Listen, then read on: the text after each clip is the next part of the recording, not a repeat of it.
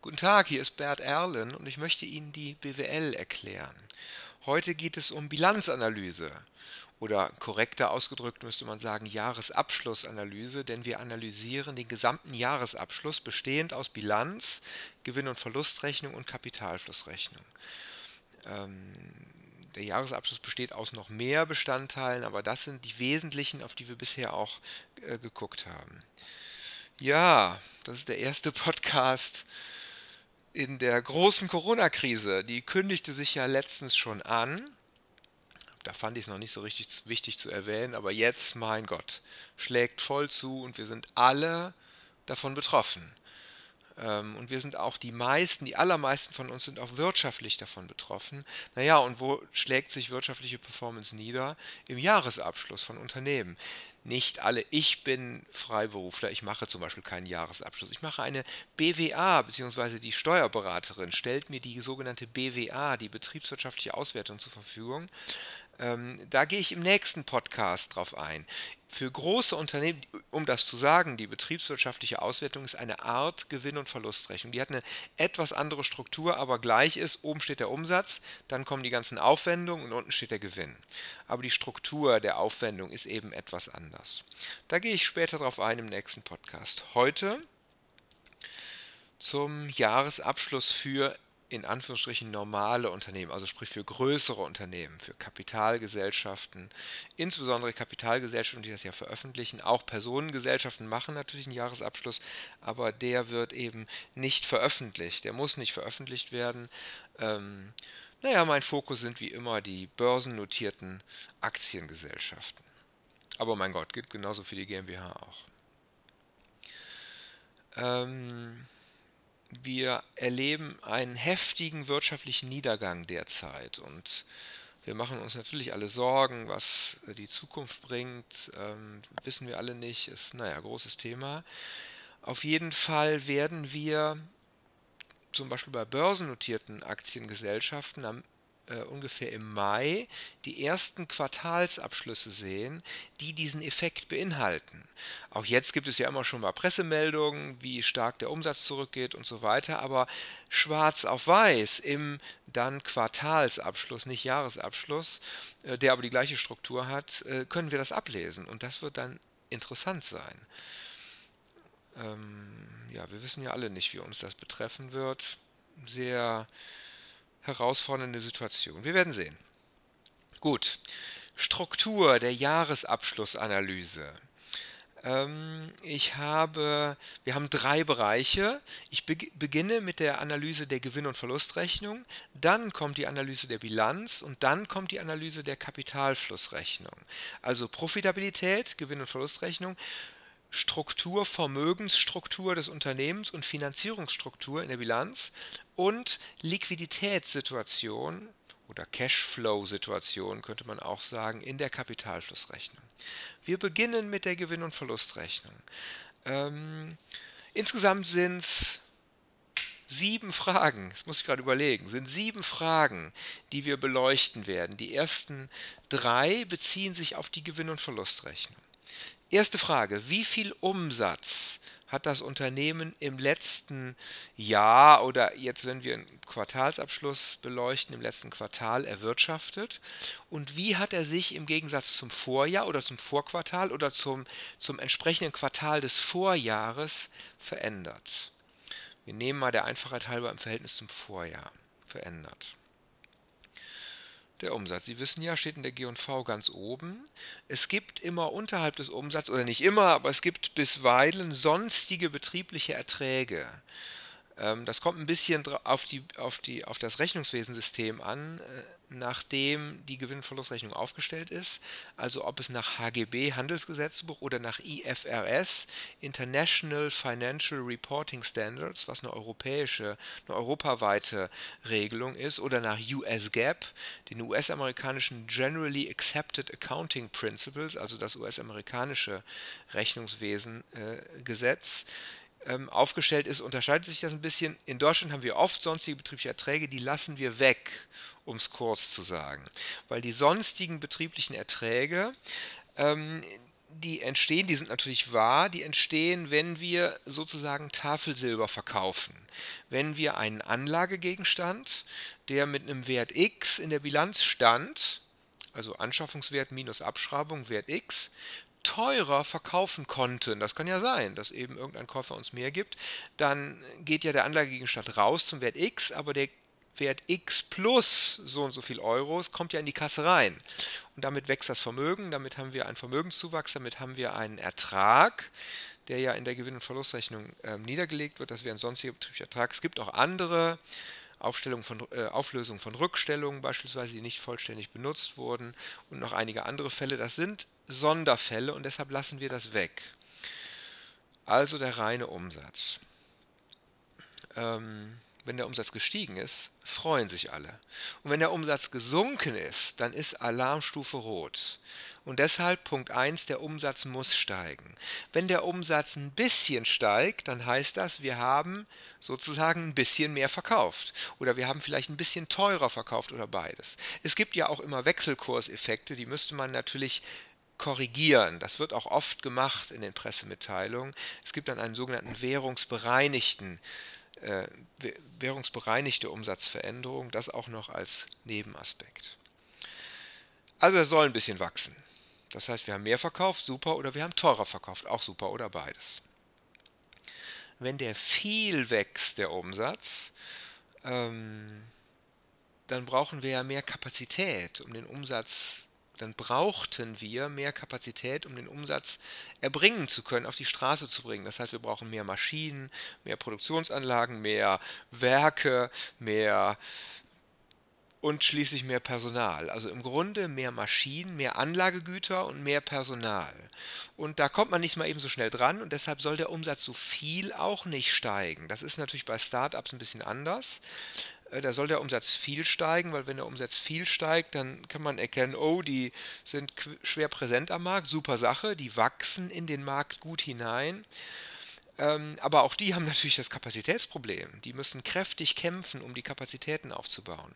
Für in Anführungsstrichen normale Unternehmen, die eben kein Start-up mehr sind, ähm, ist das auch anstrengend und deshalb möchte man eigentlich, dass der Umsatz immer ein bisschen wächst. Punkt 1, immer ein bisschen wachsen. Ähm, genau, wenn er zurückgeht, ich sagte Alarmstufe Rot, das heißt natürlich, dass einfach wir entweder weniger verkauft haben oder zu schlechteren Preisen. Und beides ist natürlich einfach nicht gut. Äh, der Umsatz soll wachsen. Und zwar soll der Umsatz mehr wachsen als der Markt. Ähm, stellen Sie sich vor, den Markt als einen Kuchen, einen kreisrunden Kuchen. Und wir haben einen Teil davon, den Marktanteil. Ähm, eben in, der wird ja immer in Prozent angegeben. Das ist nicht immer so ganz leicht ermittelbar, aber in einigen Branchen, jetzt in der Automobilbranche zum Beispiel, ist es absolut präsent, weil es, weil es viele Marktbeobachter gibt, die diesen Wert ermitteln. Und dann sehen wir zum einen, wie stark der Markt insgesamt gewachsen ist, der Absatzmarkt, also für Autos zum Beispiel. Und wir sehen, ich sag mal, 4%. Gerade nicht aktuell, aber okay. Wir nehmen mal die letzten Jahre, 4%, 5%.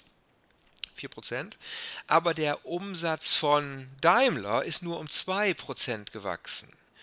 Das bedeutet, dass Daimler nicht so stark gewachsen wäre, in dem Beispiel, ist nur ein Beispiel, als der Markt. Und das bedeutet natürlich, dass der relative Marktanteil zurückgegangen ist, dass, der, dass der, der, das Stück vom Kuchen bei Daimler kleiner geworden ist. Und jemand, bei jemand anderem ist der Stück vom Kuchen, das Stück vom Kuchen größer geworden. Und das ist schlecht. Das ist schlecht für unsere Kostensituation. Denn vielleicht erinnern Sie sich, in einem der vorherigen Post Podcasts ging um die Frage, ähm, wie Unternehmen Kosten senken. Und da ist die ganz klare Aussage, Größe bringt Kostenvorteile. Naja, und wenn wir in Relation zu unseren Wettbewerbern kleiner kommen, immer Größe in Relation zu den Wettbewerbern am Absatzmarkt. Und wenn wir kleiner geworden sind, dann können wir schlechter diese Größeneffekte verwirklichen. Das muss nicht heißen, dass wir weniger profitabel sind, aber das Potenzial für, für weniger Profi, Prof, Profitabilität, Entschuldigung, ist da. Umsatz, der soll steigen und zwar mehr als der Wettbewerb. Das ist das betriebswirtschaftliche Mantra schlechthin. Wachsen, Wachsen, wachsen, wachsen. Sie werden das alle kennen aus Ihren Unternehmen. Wenn wir nicht wachsen, wir müssen wachsen, um uns, um letztlich ist Wachstum das Unternehmensziel.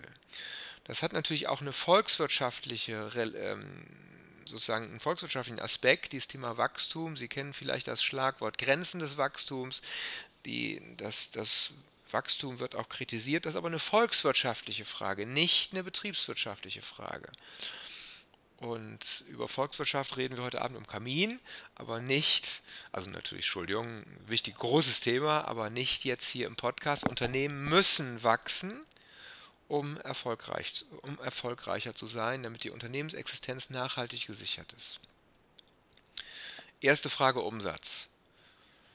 Wenn ich das so sehe, glaube ich, wir kommen heute nicht ganz durch mit den ganzen Fragen zur Jahresabschlussanalyse.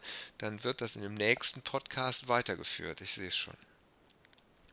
Erste Frage Umsatz. Zweite Frage. Ähm, wie ist die Relation des Ergebnisses vor Zinsen und Steuern zum Umsatz, also des EBIT zum Umsatz? Wenn Sie sich nochmal die, die Gewinn- und Verlustrechnungsstruktur vor Augen führen, dann steht ja oben der Umsatz und dann kommen gewisse Aufwendungen oder man sagt auch Kosten. Äh, der korrekte Begriff ist eigentlich Aufwendung. Kosten komme ich später noch in einem Podcast drauf. Ähm, Aufwand, Aufwand, Aufwand. Und dann ziehen wir einen Strich drunter, dann kommt der EBIT. Und dann kommen noch Zinsen und Steuern und dann kommt der, sozusagen das Ergebnis nach Steuern. Wir sagen umgangssprachlich der Gewinn nach allem. Es geht um dieses EBIT, Earnings Before Interest and Taxes. Wie ist die Relation des EBIT zum Umsatz? Und das EBIT verkörpert ja das operative Ergebnis. Ich hatte ja erwähnt, operatives Ergebnis ist nicht immer EBIT. Manchmal eben auch EBITDA zum Beispiel. Ähm, Vorsicht also bei diesen Definitionen. An dieser Stelle EBIT zum Umsatz. EBIT operatives Ergebnis wie viel Prozent vom Umsatz bleiben übrig nach Abzug der operativen Aufwendung, also nach Abzug der, der Personalaufwendung, der Materialaufwendung, der Abschreibung und auch der sonstigen Aufwendung. Oder wenn die Gewinn- und Verlustrechnung nach dem Umsatzkostenverfahren gegliedert ist, was genau das gleiche Ergebnis äh, generiert, vom Umsatz ziehen wir ab die Herstellungskosten, den Herstellungsaufwand oder man sagt auch Umsatzkosten den Vertriebsaufwand, den Verwaltungsaufwand und den Aufwand für Forschung und Entwicklung und auch den sonstigen Aufwand. Gleicher Aufwand, nur eben anders gegliedert. Ich hatte das bereits erwähnt. EBIT vom Umsatz. Da kommt eine Prozentzahl raus. Wie viel Prozent bleiben vom Umsatz übrig, bevor wir Zinsen und Steuern bezahlen? Ähm, zum Beispiel 10 Prozent. 10 Prozent. Das war das, was Autohersteller viele, viele Jahre erzielen konnten. Und wenn sie es nicht erzielt haben, so wie VW, es hat zum Beispiel immer gekämpft, war immer eher drunter, immer geringer, das, was so das Ziel war. Auch andere Unternehmen, Nokia fällt mir ein, Airbus, viele andere Unternehmen, Linde, ne, Linde hat ein größeres EBIT, soweit ich das in Erinnerung habe. Ähm, Boeing, Airbus, Boeing beispielsweise, wie gesagt, die Autohersteller und so weiter und so weiter, ähm, was man gerne so hätte, dass da 10% übrig bleibt. Da soll 10% übrig bleiben, damit genug für Zinsen, Steuern und die Eigentümer übrig ist, die ja aus dem Ergebnis nachsteuern, von dem Ergebnis nachsteuern profitieren. Dieses EBIT ist ganz, ganz wichtig und zwar insbesondere in Prozent, EBIT in Prozent, denn das können wir mit den Wettbewerbern vergleichen. Daimler, BMW. Wenn wir, das ist natürlich eine gewisse Vereinfachung, ist aber trotzdem eine ganz, ganz wichtige, ein ganz, ganz wichtiger Vergleich. Ähm, wenn wir davon ausgehen, dass BMW und Daimler im Grunde die gleichen Unternehmen sind, weil die auf den gleichen Märkten aktiv sind, weil die die gleichen Kunden bedienen, weil die die gleichen Autos bauen, natürlich bauen die nicht die gleichen Autos, ist schon klar, aber vergleichbar aus Kundensicht bauen die die gleichen Autos. Also die Kunden, das gilt auch für Audi zum Beispiel. Oder gut, VW müsste man ein bisschen gucken, etwas andere Produktstruktur. Ähm, wir bleiben aber bei, bei Daimler und BMW, weil die ganz gut vergleichbar sind. Ähm, die bauen also die gleichen Autos. das bedeutet natürlich auch, die haben die gleichen Mitarbeiter. Also die, die, die, die, die auf dem Markt, auf dem Arbeitsmarkt äh, sprechen die natürlich die gleichen Kompetenzen an und bekommen dadurch die gleich ausgebildeten Mitarbeiter sozusagen. Ähm, das Management ist natürlich auch sehr ähnlich. Die haben auch die gleichen Zulieferer vielleicht nicht genau die gleichen Unternehmen als Zulieferer, vielleicht beide Bosch, vielleicht beide Scheffler, vielleicht beide Conti, aber viele kleinere Zulieferer, vielleicht auch unter, aber auch die Zulieferer haben ja die gleiche Struktur, weil die im Grunde die gleichen Teile machen. Also Autos sind ja sehr gleich. Das sind sehr ähnliche Produkte die haben die gleichen Zulieferer, das heißt, ähm, die gehen auch gleich auf die Zulieferer zu, die haben die gleichen Einkaufsabteilungen, die haben die gleiche Verwaltung, die haben die gleiche Forschungsabteilung, das ist alles nicht gleich, aber sehr, sehr ähnlich.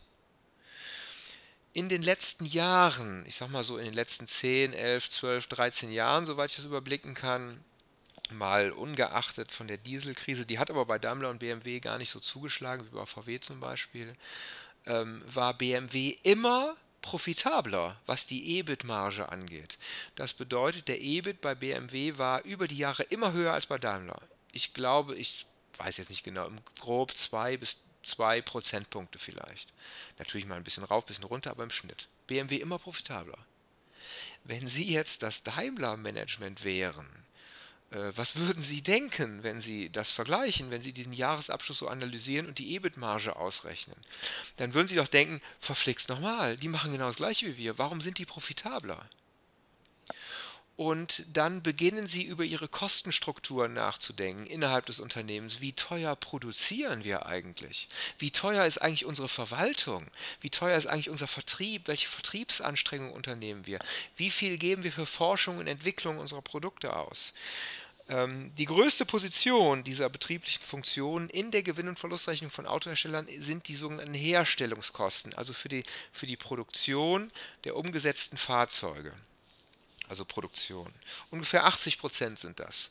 Und ähm, da kann man feststellen, dass zum Beispiel äh, BMW günstiger produziert, effizienter. Naja, und jetzt ist schon klar, warum produzieren die effizienter? Haben die mehr, mehr, mehr Automatisierung vielleicht, weniger Personaleinsatz, das ist oft ein Kostenfaktor, der dann diskutiert wird. Ähm, sind, können die vielleicht günstiger einkaufen bei ihren Lieferanten, ähm, haben die bessere, sozusagen ein besseres Verhältnis mit den Lieferanten ähm, und so weiter und so weiter. Haben die, gut, ich meine, die Abschreibung für die Maschinen wird die gleiche sein, weil die wahrscheinlich die gleichen Maschinen haben. Aber irgendwie sind die günstiger. Und wenn die dann in den Produktionskosten, oder man sagt, wie gesagt, der Begriff ist Herstellungskosten oder Umsatzkosten, wenn die da zwei Prozentpunkte günstiger sind, also sozusagen 81 zu 79, dann kann man sagen, mein Gott, zwei Prozentpunkte nicht so viel. Aber im EBIT, das ist ja immer im Prozent vom Umsatz, im EBIT sind die ja auch dann zwei Prozentpunkte günstiger. Und zack, wissen wir, warum die einen höheren EBIT haben, eine höhere EBIT-Marge. Und im EBIT ist der Unterschied zwischen, ich sag mal, 8 und 10 Prozent schon viel. Was zwischen 79 und 81 Prozent in Relation nicht so viel ist. Aber im EBIT ist das viel. Es betrifft natürlich auch die anderen Funktionsbereiche, die Verwaltung zum Beispiel. Die Verwaltung ist immer problematisch, was, also sozusagen ist immer problematisch, was Kosten angeht, weil die Verwaltung hat eine Tendenz, also wie eigentlich alles im Unternehmen eine Tendenz hat, kostenineffizient zu werden im Laufe der Zeit, weil das ist einfach menschliches Verhalten. Wir alle ähm, wollen natürlich nicht immer sozusagen immer nur auf Effizient, Effizienz gucken. Wir wollen auch mal ein bisschen Freiraum haben sozusagen. Und wir haben alle unsere kleinen Effizienznischen, die sich einfach durch Veränderungen im Arbeitsablauf äh, ähm, ergeben. Und das Unternehmen muss unheimlich darauf achten, immer wieder auf Effizienz getrimmt zu sein, weil sonst die EBIT-Marge zu stark auseinanderfällt. Ähm, und dann bleibt eben, das ist ganz einfach, bleibt nicht genug übrig für die Zinsen, Steuern und für die Eigentümer. Und darauf müssen wir eben achten. Denn für die Kapitalmärkte, also Zinsen und Eigentümer, Steuern ja auch so ein Thema, aber nicht das Hauptthema jetzt in diesem, äh, aus meinem Blickwinkel. Ähm, Zinsen und die, und die Rendite für die Eigentümer, sprich die Vergütung der Kapitalmärkte, ist super wichtig. Darauf müssen wir achten. Also Kosteneffizienz, also EBIT-Marge rauf. Und zwar, und das ist jetzt eine kleine Zusammenfassung, im Vergleich mit Wettbewerbern. Die EBIT-Margen in der Chemieindustrie, ich sag, insbesondere äh, Spezialchemieindustrie, sind höher. Die sprechen übrigens oft von EBITDA-Margen, also noch vor Abschreibung aus gewissen Gründen. Will ich jetzt nicht näher darauf eingehen, das äh, werde ich später noch machen. Ähm, äh, jetzt bin ich raus. Das sind die EBITDA-Margen, EBITDA-Margen, aber eben, wenn wir es runterbrechen aufs EBIT, können wir auch einfach ausrechnen in der Jahresabschlussanalyse, sie sind die höher. Warum? Keine Ahnung. Die Preisbereitschaft der Kunden ist höher vielleicht. Die Kunden sind preisbereiter, sind bereit mehr zu bezahlen. Also bei den Spezialchemieherstellern beispielsweise ist das ja die weiterverarbeitende Industrie, also die, die, keine Ahnung, Kunststofffolien herstellen, die äh, Zahnpasta herstellen, die Medikamente herstellen, die alles mögliche, Chemie ist ja überall drin ähm, die sind vielleicht preisbereiter, weil die wiederum auch mehr Mehrwert bei ihren Kunden wieder verwirklichen können. Die, die Frage, welchen Preis bezahle ich, ist ja immer die Frage meines persönlichen Mehrwertempfindens. Jetzt für mich persönlich. Unternehmen haben nicht nur ein Mehrwertempfinden, sondern die rechnen das richtig aus. Wie viel Mehrwert sind sie bereit, ihrem Lieferanten zu geben? Dafür, dass er ihnen ein tolles Produkt macht und sie wiederum ihrerseits dadurch Mehrwert bei ihren Kunden generieren können. Höhere Preisbereitschaft. Im Lebensmitteleinzelhandel sind die Margen wesentlich geringer. Aldi, Lidl, Netto, Penny, aber auch Rewe, Edeka, Kaufland, Real, nicht so einfach bei Real, da sind die Margen geringer. Da reden wir, da ist, da ist 3% schon gut. 4% ist top sozusagen. Weil die Preisbereitschaft der Kunden nicht so hoch ist. Weil, ich sag's mal ins Unreine, wir Deutschen sind kniepig beim Essen. Wir Deutschen sind nicht sehr preisbereit für naja, Essen, also Dinge, die wir im Supermarkt einkaufen. Und deshalb sind die, sind die Gewinne nicht so toll im Supermarkt, sprich die EBIT-Margen sind geringer. Deshalb können sich natürlich Supermärkte nicht vergleichen mit Automobilherstellern, das ist eine ganz andere Struktur. Die Preisbereitschaft ist anders, die, die also sozusagen Produktion in, in, bei Supermärkten, die Dienstleistung ist eine andere, auch die, zum Beispiel auch die Relation von Materialaufwand zu Personalaufwand ist eine andere, Abschreibungsaufwand eine ganz andere, Forschung und Entwicklung weisen die die Supermarktbetreiber sozusagen gar nicht explizit aus, weil das nicht, jetzt nicht so ein großes Thema für die ist. Insofern können wir die nur untereinander vergleichen, nicht über Kreuz. EBIT-Marge. Sehr, sehr wichtig. Ähm, ich würde sagen, die wichtigste Kennzahl in der Analyse, wie Unternehmen operativ wirtschaften und aufgestellt sind. Es geht um Preise, Mengen und Kosten. Kosten, wie gesagt, interner Begriff, Preise, Mengen, Aufwand, ist der G&V-Begriff, aber wenn man unternehmensintern spricht, spricht man von Kosten. Naja, und wir sind ja jetzt bei einer Analyse, was Unternehmen intern verändern können, damit die Marge besser wird. Preise, Mengen, Kosten. Das war die zweite Frage. Wie ist die Relation von EBIT zum Umsatz? Jetzt kommt die dritte Frage. Wie ist die Relation von EBIT, also dem Ergebnis vor Zinsen und Steuern, zum Vermögen des Unternehmens? Ähm, also nicht zum, zum Umsatz, also nicht wie viel Prozent vom Umsatz bleibt übrig, sondern zum Vermögen des Unternehmens. Und das Vermögen steht jetzt in der Bilanz. Das steht nicht in der Gewinn- und Verlustrechnung, sondern in der Bilanz. Und das Vermögen ist ja die Summe der linken Seite der Bilanz, weil dort links das ganze Vermögen steht. Da stehen die sogenannten Sachanlagen, Grundstücke, Gebäude, Tische, Stühle, PCs, Autos, LKWs, PC, ja, Drucker und so ein Kram. Da stehen die Vorräte, da stehen immaterielle Vermögenswerte, auch ein großes Thema. Also nochmal, das Langfristige sind ja immaterielle Vermögenswerte, Sachanlagen und oft auch Finanzanlagen und vielleicht noch ein paar andere Positionen, die jetzt für unsere grobe Analyse nicht so entscheidend sind. Dann kommen die kurzfristigen Vermögensgegenstände, Vorräte, Forderungen, Kasse. Kasse, Zahlungsmittel und Zahlungsmitteläquivalente ist der Begriff dafür. Ähm, das ist das Vermögen, alles, was wir haben. Und wenn wir den EBIT, also die, die Gewinnperformance in Relation setzen zum Vermögen und jetzt unterstellt, wir haben Gewinn gemacht, dann heißt ja der Gewinn, Sie erinnern sich an den Podcast zur äh, Bilanzierung, dann heißt der Gewinn, wir haben unser Vermögen erhöht. Wir betrachten jetzt den EBIT, also bevor wir Zinsen und Steuern bezahlt haben. Also um wie viel haben wir das Vermögen erhöht? Bevor wir Zinsen und Steuern bezahlt haben. Und wenn wir das in Relation setzen zu dem Vermögen, was genau genommen, müsste man sagen, was am Jahresanfang da war, da sage ich gleich noch was zu, dann sehen wir die prozentuale Vermögenserhöhung in diesem Jahr vor Zinsen und Steuern. Ähm, und darum geht es ja es geht ja darum, das Vermögen zu erhöhen. Und zwar, also wie, um wie viel ab, absolut natürlich, aber auch um wie viel Prozent. Und wenn Sie sich jetzt eine Bilanz vorstellen mit links und rechts, links das Vermögen, links das Vermögen wurde um so und so viel Prozent, ich sag mal, keine Ahnung, 8 Prozent, wurde um 8 Prozent erhöht. Dann wird, ist die linke Seite länger geworden. Dann ist die Frage, ob das für die rechts reicht. Rechts stehen ja die Kapitalgeber, die Eigentümer und die Banken, neben natürlich anderen Dingen, aber im Wesentlichen geht es um die, die Eigentümer und Banken oder die Fremdkapitalgeber. Und wenn links das 8% mehr geworden ist, ist das die Frage, ob das für die rechts reicht. Und das ist eine ganz einfache Frage. Reicht die Rendite für die? Habe ich auch schon mehrfach thematisiert. Ähm, für die muss die Rendite reichen. Sowohl die Zinsen für die Bank, ist auch eine Form von Rendite, als auch die Rendite für die Eigentümer. Die haben ja eine bestimmte Erwartung. Und wenn die mehr als 8% hätten, gerne hätten, dann hat eben diese Kennzahl nicht ausgereicht. Diese Kennzahl heißt übrigens ROE. ROI ist also die prozentuale Vermögenserhöhung in einem Jahr oder meinetwegen auch in einem Quartal. Ich spreche jetzt immer von Jahren. Naja, und wenn 8% nicht reicht für die Rechts, dann haben wir es, dann hat der EBIT nicht gereicht.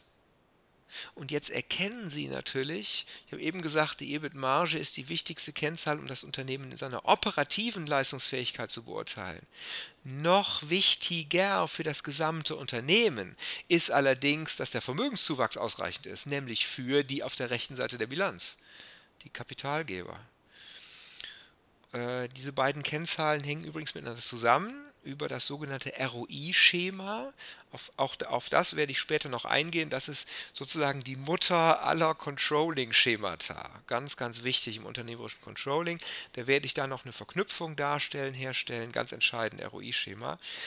Der ROI ist also die prozentuale Vermögenserhöhung aus dem EBIT. EBIT geteilt äh, Vermögen. Ich hatte eben kurz erwähnt, eigentlich ist richtig, das Vermögen zum Jahresanfang zu nehmen, was ja absolut nachvollziehbar und richtig ist.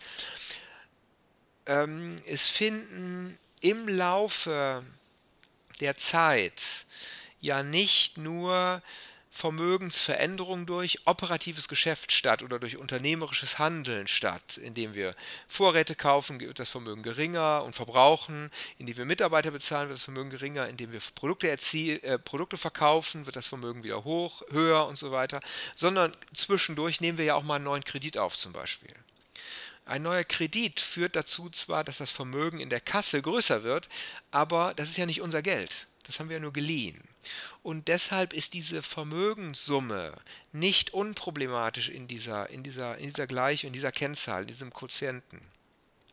Deshalb müssten wir das eigentlich rausrechnen. Auch bei Eigenkapitalerhöhung, wenn wir neue Eigentümer dazu bekommen, müssten wir auch rausrechnen.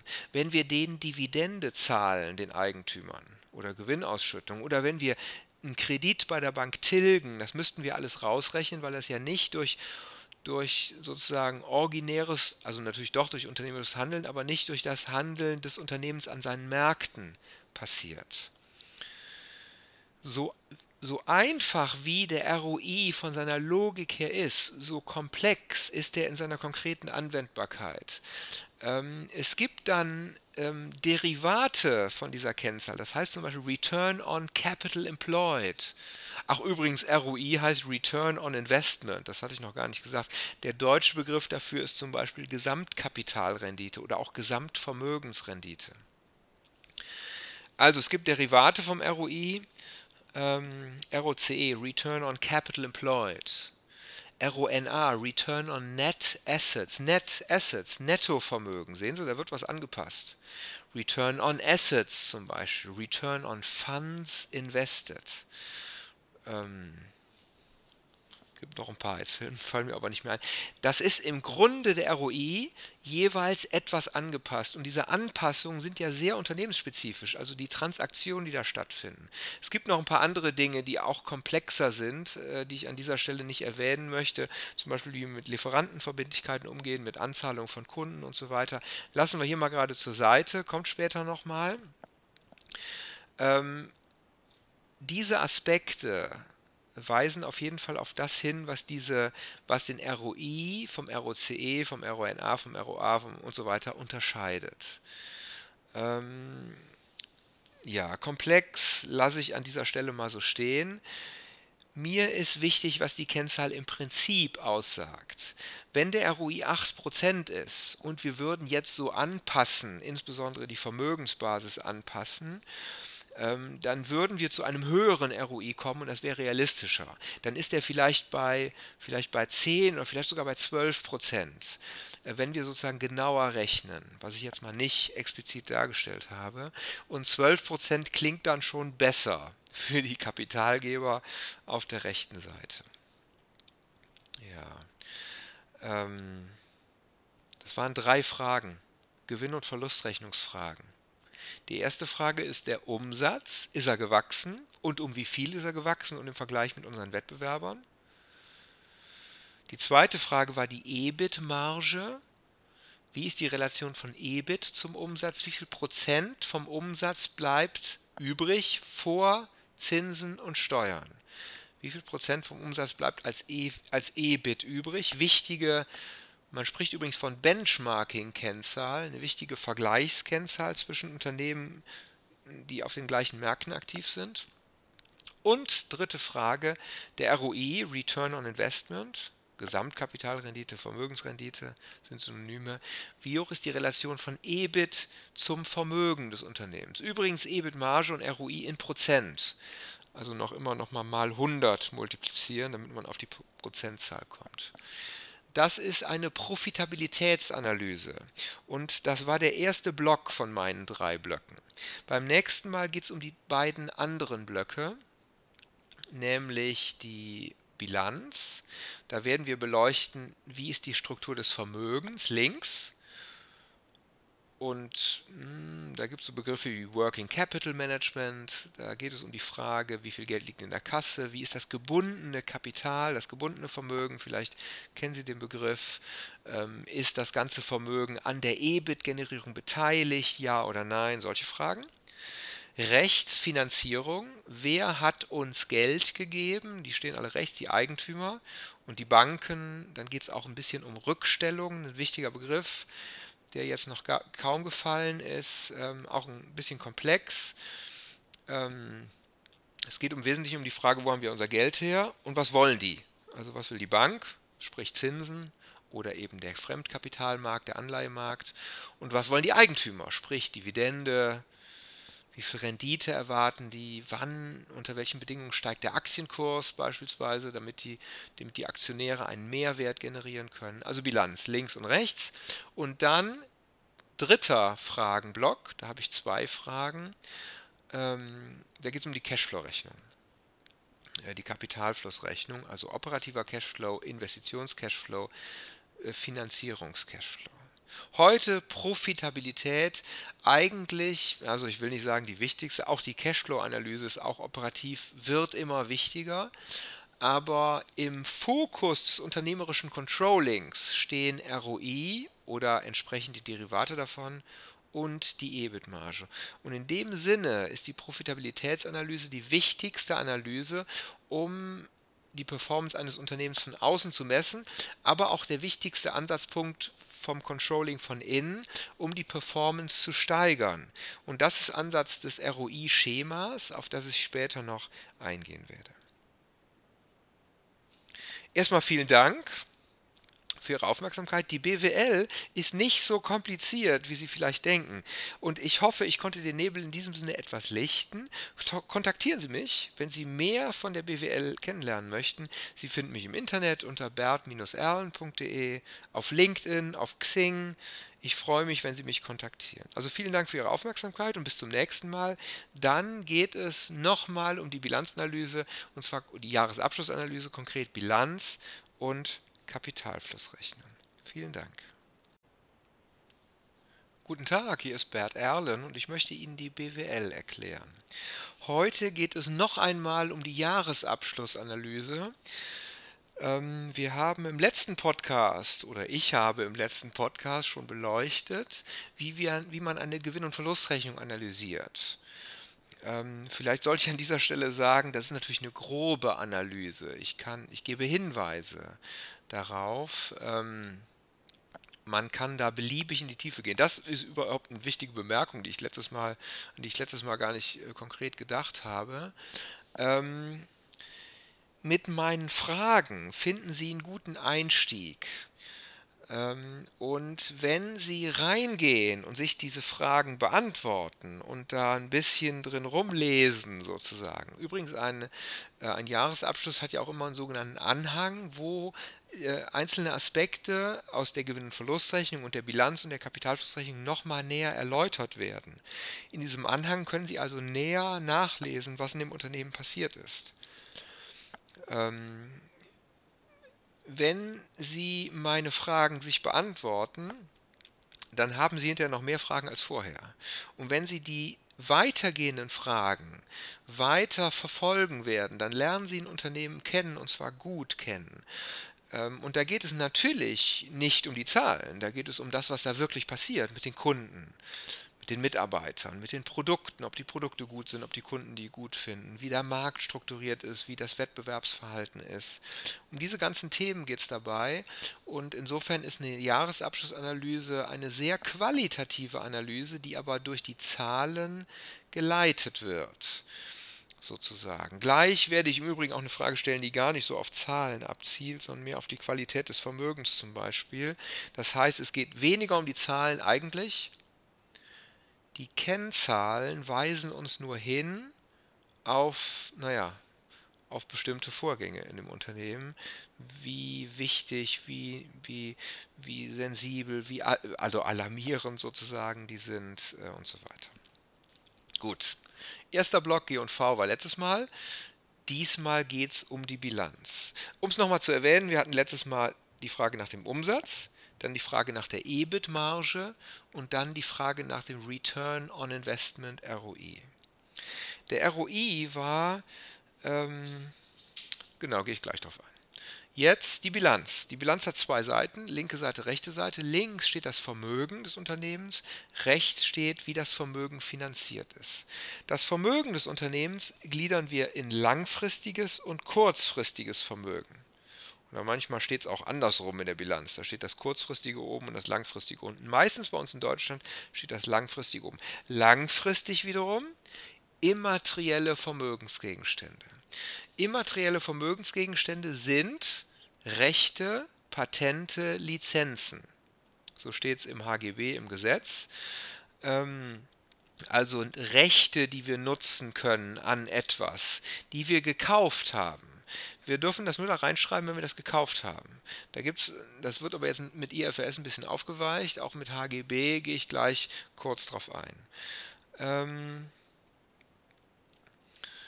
ähm, die Frage übrigens, Entschuldigung, die habe ich vergessen, die Frage, die Leitfrage für die Analyse ist, mit welchem, wir haben ja über das Ergebnis gesprochen, das EBIT, und die Leitfrage ist jetzt, mit welchem Vermögen wird dieses Ergebnis erwirtschaftet?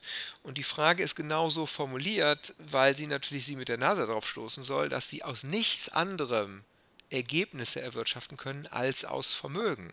Das Vermögen, was links in der Bilanz steht, ist die Basis Ihrer Mehrwertgenerierung, ihre Ergebnisgenerierung. Und deshalb ist es ganz wichtig, da natürlich drauf zu schauen. Wir schauen drauf. Immaterielle Vermögenswerte, Rechte, Patente, Lizenzen.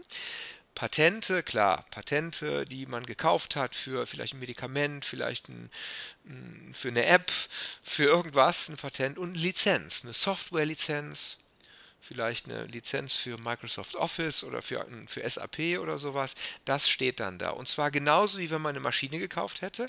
Man hat unten Geld ausgegeben aus der Kasse und oben schreibt man den Gegenwert als Wert dieser zum Beispiel Lizenz da rein, was man gekauft hat. Ähm, es gibt noch zwei weitere wichtige Aspekte. Äh, ähm, die jetzt sozusagen immer wichtiger werden in der Betrachtung von Unternehmen. Ähm, das sind selbst erstellte immaterielle Vermögenswerte. Ähm, wenn wir selbst was entwickeln, wenn wir selbst ein Auto entwickeln oder ein Medikament, ein Wirkstoff oder ein, naja, eine Maschine, ein Flugzeug, bei Boeing zum Beispiel, oder, oder, oder, wenn wir also selbst einen Bauplan für etwas erstellen, dann dürfen wir auch die Aufwendungen dafür, also die Gehälter für die Mitarbeiter, die daran arbeiten zum Beispiel, aktivieren. Aktivieren heißt auf die Aktivseite der Bilanz schreiben, also links. Und das funktioniert genauso, als wenn wir es kaufen würden. Wir kaufen sozusagen bei unseren Mitarbeitern den Bauplan dafür. Natürlich aktivieren wir auch eventuelle Materialaufwendungen, die wir dafür haben, eventuelle Abschreibungen, die wir darauf haben. Das ist dann das Ergebnis einer Stundenaufschreibung, einer kleinen Kalkulation, einer Projektkalkulation, damit wir genau das zuordnen können. Das ist übrigens auch äh, gesetzlich klar geregelt, wie man diese Aufwendungen für so ein Entwicklungsprojekt erfassen muss. Ähm, damit man da nicht sozusagen mehr äh, oder weniger reinpackt, um unten letztlich natürlich den, das Ergebnis zu manipulieren. Also da guckt der Gesetzgeber natürlich drauf. Das Finanzamt im Übrigen auch. Der, der Wirtschaftsprüfer natürlich auch.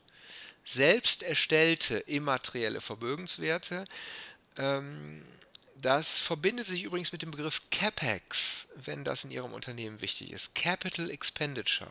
Dazu werde ich nochmal einen eigenen Podcast später machen. Capital Expenditure heißt, wir, naja, Expenditure, wir geben Kapital aus, wir investieren. CapEx ist ein Synonym für eine Investition und ähm, wird oft verwendet, ja gut, wird insgesamt für Investitionen verwendet. Äh, in diesem Punkt geht es um Investitionen in immaterielles Vermögen und zwar aus uns selbst heraus, also unsere Mitarbeiter und so weiter. Das war der vierte Punkt, also Rechte, Patente, Lizenzen, selbst erstellte immaterielle Vermögenswerte und fünfter Punkt Goodwill. Ähm, äh, Goodwill. Oder in, im, im, Handelsgesetzbuch steht der Begriff Firmenwert oder derivativer Firmenwert. Ähm, ein kleiner Exkurs. Ähm, wenn ein Unternehmen ein anderes Unternehmen kauft, dann kauft es ja das gesamte Vermögen und die Schulden mit. Also das Vermögen, Grundstücke, Gebäude, Tische, Stühle, PCs, auch Rechte, Patente, Lizenzen, selbst erstellte Vermögenswerte, Geld in der Kasse, die ganzen Vorräte, eventuell Forderungen, also alles links. Und die Schulden, das was rechts unterhalb des Eigenkapitals steht, werden ja auch mitgekauft. Und wenn wir vom Vermögen die Schulden noch wieder abziehen, weil die müssen wir ja demnächst zurückbezahlen als Käufer, dann bleibt das sogenannte Reinvermögen übrig, das ist ein Begriff, ein anderer Begriff für Eigenkapital. Und das ist der sogenannte bilanzielle Wert von Unternehmen, also das, was das sozusagen auf dem Papier wert ist der sogenannte Buchwert, kann man auch sagen. In aller Regel würde ein Käufer mehr bezahlen für das Unternehmen, als er sozusagen buchmäßig bekommt, weil er das Potenzial mitkauft, das Zukunftspotenzial. Das wird insbesondere repräsentiert durch das Mitarbeiter-Know-how, man könnte sagen durch das Entwicklungs-Know-how, durch das Produkt-Know-how und durch das Vertriebs-Know-how, durch die Markenstärke, durch die Vertriebsstärke, durch äh, das, den, den Brandname am Markt und so weiter. Das heißt, der Käufer bezahlt in aller Regel mehr. Manchmal ist das eine ganze Ecke mehr. Ähm, großes Beispiel, WhatsApp wurde von Facebook gekauft. WhatsApp war ein kleines Unternehmen, die hatten nicht viel. Wie viel weiß man nicht, weil die keine Bilanz veröffentlicht haben. Und Facebook hat für die, ich glaube, 19 Milliarden Dollar hingelegt. Und ich garantiere Ihnen, dass die bilanziell nicht 19 Milliarden Dollar wert waren. Das heißt, warum hat Facebook so viel dafür hingelegt? Weil die die ganzen Nutzer haben wollten oder weil die vielleicht einen Konkurrenten vom Markt wegkaufen wollten oder warum auch immer. Einfach vielleicht auch, weil sie einfach nur so viel Geld übrig hatten. Auf jeden Fall haben die jede Menge mehr hingelegt, als sie sozusagen materiell oder bilanziell bekommen haben. Das bedeutet also, man bekommt was in seine eigene Bilanz, man gibt sozusagen Tische, Stühle, PCs, Grundstücke, Gebäude, auch immaterielles und so weiter. Das steht dann in der eigenen Bilanz. Aber man gibt unten ja aus der Kasse viel mehr Geld dafür aus. Man investiert also in diesen Goodwill, in dieses immaterielle Vermögen, eben in die Innovationsstärke und in die Vertriebsstärke des Unternehmens. Und das ist der Goodwill und der steht auch oben bei immateriellen Vermögenswerten.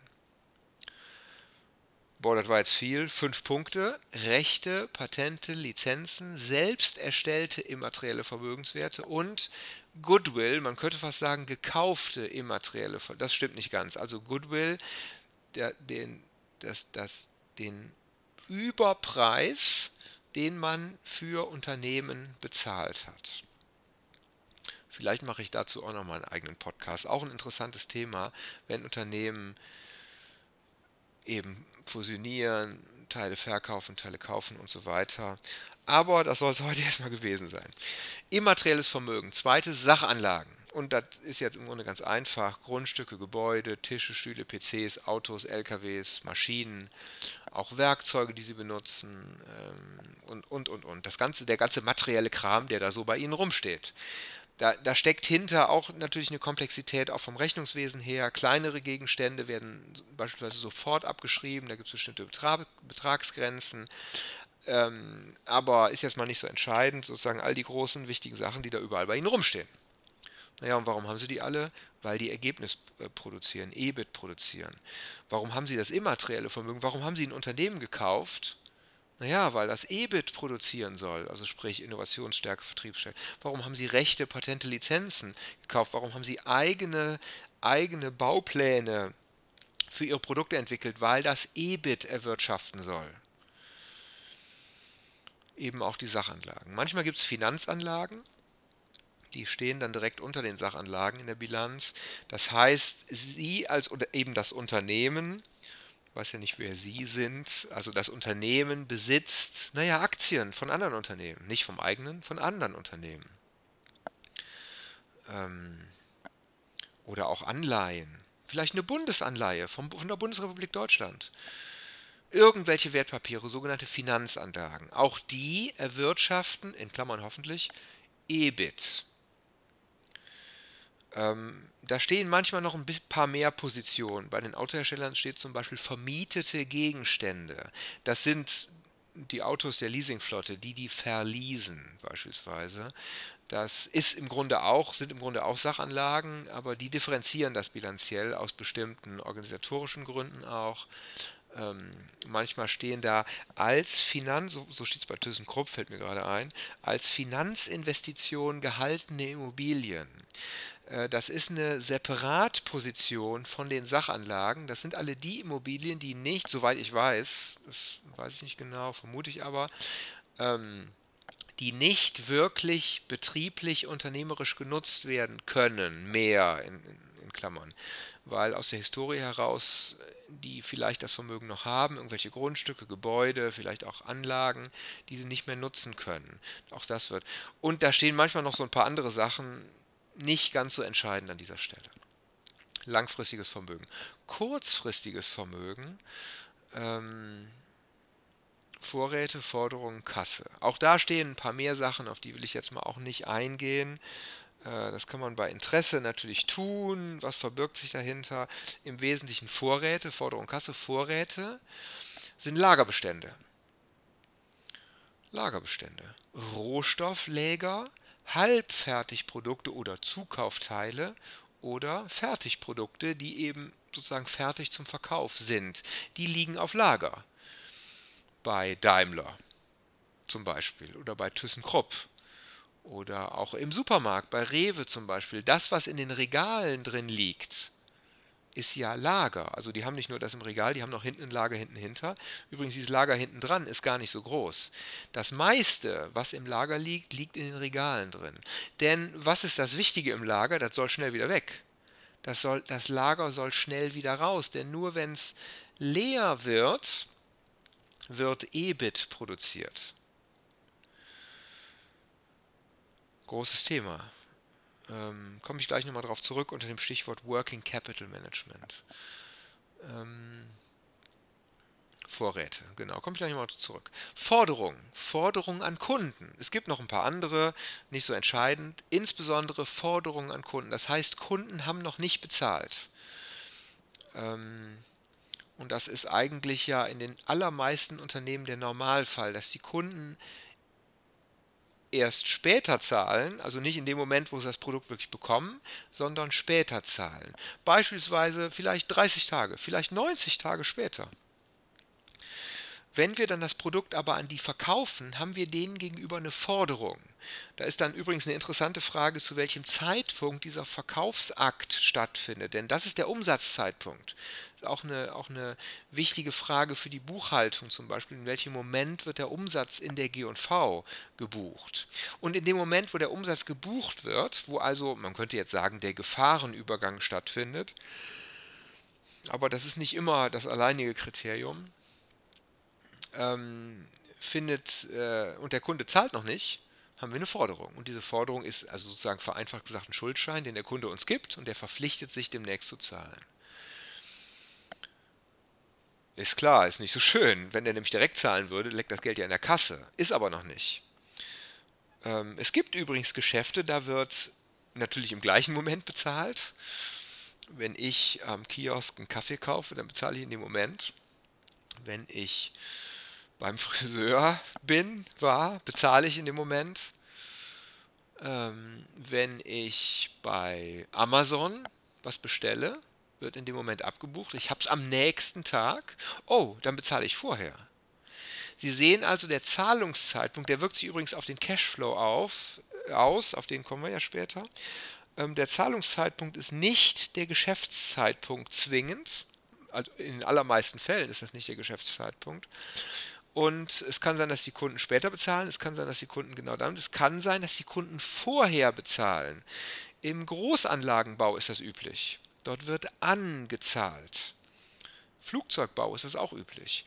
Wenn Fluggesellschaften Flugzeuge bei Airbus oder Boeing bestellen, dann bringen die direkt Geld mit, obwohl die das Flugzeug eventuell erst Jahre später bekommen.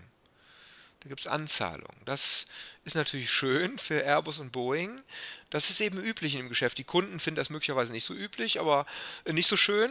Aber mein Gott, wenn das halt so üblich ist und wenn das beide Hersteller so erwarten und verlangen, dann muss man als Kunde, naja, kommt man ja nicht da raus aus der Nummer.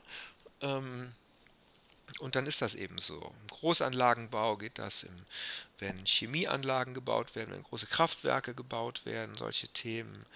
Ähm, es gibt noch Zwischenformen, dann ähm, entstehen Zahlungs-, also sozusagen wie so Milestones, wie so Zwischenzahlungszeitpunkte. Oft ist es auch in größeren, beispielsweise Unternehmensberatungsprojekten der Fall. Ähm, dann werden bestimmte Zeitpunkte definiert, wo man zwischendurch mal eine Rechnung stellt.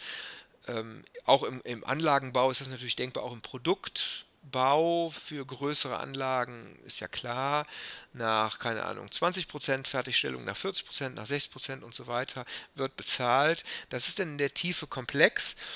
Ähm, das ist auch nochmal ein wichtiger Hinweis darauf, wie der Umsatz entsteht, äh, Bezug auf den letzten Podcast. Aber das geht wie vieles sehr in die Tiefe und äh, auf der Flughöhe, wo wir jetzt gerade sind, ist das gar nicht so entscheidend für, ich, für uns. Fakt ist, wenn die Kunden später zahlen, entstehen Forderungen. Und was denken Sie, was wäre das Schönste fürs Unternehmen, wenn die möglichst schnell bezahlt würden? Sprich, Forderungen runter. Auch das ist ein Moment des Working Capital Management, äh, auf das ich gleich nochmal kurz eingehe. Ähm, oder vielleicht jetzt, wenn ich gerade dabei bin. Man sagt, Vorräte und Forderungen sind Working Capital. Und das Working Capital Management bezieht sich darauf, Vorräte und Forderungen möglichst gering zu halten. ähm, wir bleiben gerade bei den Forderungen. Wie hält man Forderungen gering? Forderungen entstehen ja laufend, also im Grunde, also sozusagen jeden Tag. Stellen Sie sich vor, im Supermarkt wird morgens um sechs eine Palette äh, Joghurt angeliefert. Sie kommen um neun da rein, bezahlen den Joghurt. Ähm, dann ist sozusagen von sechs bis neun das ein Lagerbestand. Das ist jetzt nicht so lang. Wenn das da, also der Joghurt geht innerhalb von ein paar Tagen weg, denken Sie an Shampoo oder sowas oder irgendeine Konserve. Die steht da ein bisschen länger. Und wenn die da ein bisschen länger steht, dann ist da Geld fest an das wir aber nicht rankommen, denn der Kunde hat es ja noch nicht bezahlt.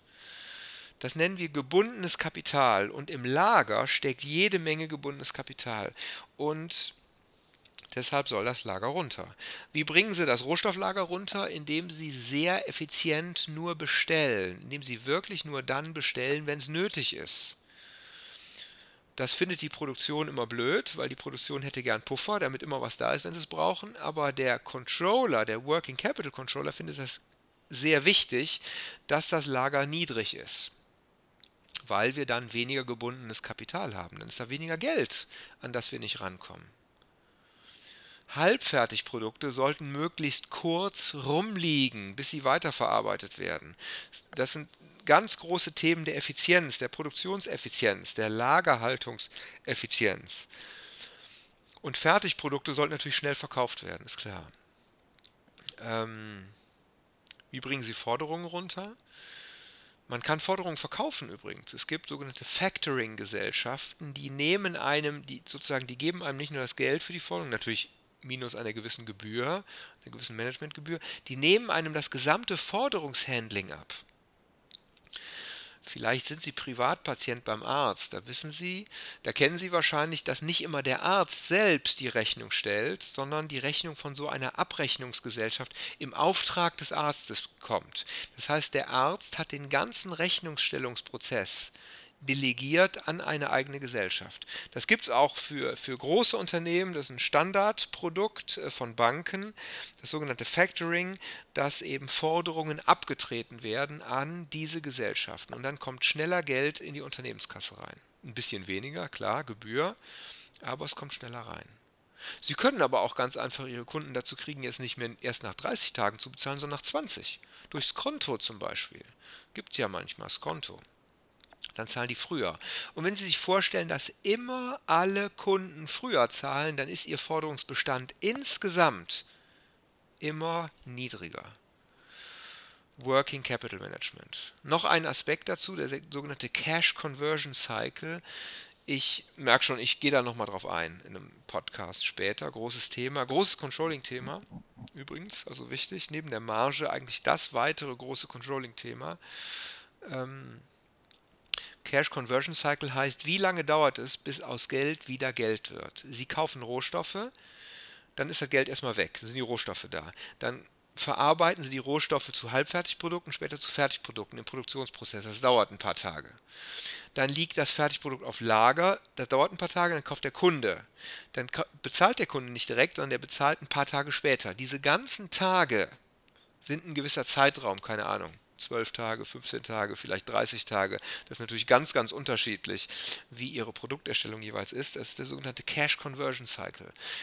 Wie sozusagen wird das Cash converged, sozusagen konvertiert, in welchem Zeitraum? Ganz wichtige Kennzahl fürs Working Capital Management. Ich glaube, ich brauche noch einen dritten Podcast zur Bilanzanalyse, wenn ich das hier so sehe. Vielleicht muss ich das machen. Ja, muss ich machen. Wir haben ja noch, ich peile mal ungefähr eine halbe Stunde an und es äh, sind ja nur noch sieben Minuten. Ähm, Vorräte, Forderungen, Working Capital, Kasse der offizielle Begriff für Kasse ist manchmal liquide Mittel oder Kasse und hm, alte Begriffe oder Zahlungsmittel und Zahlungsmitteläquivalente. Das ist der IFRS-Begriff. Cash and Cash Equivalents. Übrigens, was die englischen Begriffe angeht, ähm, wenn wir ein bisschen Englisch können, dann können wir ganz leicht auch eine englischsprachige, einen englischsprachigen Jahresabschluss analysieren, weil die Struktur die gleiche ist. Die amerikanische beispielsweise, die natürlich die englische, auch in Japan, hm, und so weiter international. Und auch die Begriffe sind oft sehr ähnlich, weil natürlich diese IFRS beispielsweise auf Englisch natürlich ganz stark vorgegeben werden. Also überhaupt gibt es eine international ganz starke Harmonisierung der Strukturen des Jahresabschlusses und damit auch der Begriffe. Insofern tolle Sache, weil wir können eben auch andere, also ähm, Jahresabschlüsse analysieren von, von Unternehmen, die aus anderen Ländern kommen, nicht nur aus Deutschland. Kasse. Ja gut, Kasse ist relativ einfach, möglichst gering. Denn auch da steckt gebundenes Kapital. Da können wir ja nichts mitmachen. Das liegt ja einfach nur rum. Ähm, Geld ist nur in der Kasse, damit es möglichst schnell wieder weg ist, sprich investiert. In eine Maschine, in immaterielles Vermögen, vielleicht in Vorräte. Damit die Kiste rund läuft, damit dieser Cash Conversion Cycle angeregt wird. Also Geld in der Kasse ist schlecht, da sollte möglichst wenig drin sein. Natürlich so viel, wie wir gerade brauchen, damit wir nicht pleite gehen. Also für die Gehälter demnächst, für die demnächst anstehenden Rechnungen, die noch kommen, für das Material, das wir demnächst kaufen können. Vielleicht müssen wir investieren. Dafür brauchen wir Geld, aber mehr sollte nicht drin sein. Unternehmen, die viel Geld in der Kasse haben, sehen sich oft der Forderung ihrer Eigentümer oder überhaupt der Kapital, ja, insbesondere der Eigentümer, Banken hm, auch, aber insbesondere der Eigentümer ausgesetzt, mit dem Geld was zu machen. Denn wenn es darum liegt, verdienen die ja nichts, ist ja klar. So, das war das Vermögen links. Das war meine vierte Frage, die erste Bilanzierung. Ähm, hinter der Frage ist im Grunde die Überlegung, welches sind denn so die größten Vermögensgegenstände? Denn wenn unsere Sachanlagen am größten sind, dann ist da der erste Ansatzpunkt, um zu fragen, sind die alle effektiv eingesetzt? Generieren die alle Mehrwert, die Sachanlagen? Die ganzen Maschinen, die ganzen Gebäude? Nutzen wir die Gebäude? Die Grundstücke, die wir besitzen, die wir in der Bilanz haben? Denn alles, was da steht in der Bilanz, ist ja gebundenes Geld, gebundenes Kapital, sagt man. Und äh, das sollte natürlich Mehrwert erzielen, sonst werden die Kapitalgeber insgesamt fordern, das wollen die zurückhaben. Die Banken, okay, die denken sich auch, solange wir die, die Tilgung kriegen, ist okay und die Zinsen, aber die Eigentümer haben natürlich ein elementares Interesse daran, dass das Vermögen immer, naja, immer rödelt, immer rund läuft, dass da immer was passiert. Und wenn da ein Gebäude leer steht, wo keiner drin arbeitet, passiert da nichts oder wenn Sie ein Patent gekauft haben und das nicht nutzen, dann passiert da nichts. Oder wenn Sie einen Bauplan für ein neues, wenn Sie ein neues Auto entwickelt haben und das wird nicht vermarktet, dann passiert da nichts. Insofern sollte das Vermögen immer arbeiten, Anlagevermögen. Wenn Ihre Kasse der größte Vermögensgegenstand ist, dann ist Alarmstufe rot. Ähm, es gibt Unternehmen, die haben eine riesengroße Kasse, zum Beispiel Apple. Da ist nicht Alarmstufe rot, weil die trotzdem jede Menge Mehrwert erzielen, obwohl das ganze Geld in der Kasse liegt. Das ist aber sehr, sehr ungewöhnlich. Äh, und das wird tendenziell bei denen auch weniger werden. Das ist einfach der normale Lauf der Dinge. Ähm, in normalen Unternehmen ist die Kasse meist relativ klein, um gerade das zu haben, was man demnächst wieder investieren muss oder an Auszahlungen hat wenn die Forderungen, ich sage jetzt nicht der größte, wenn die Forderungen groß sind, runter damit. Vielleicht Factoring, vielleicht, ähm, naja, die Zahlungsziele der Kunden verringern, wenn man das kann. Wenn die Vorräte groß sind, runter damit.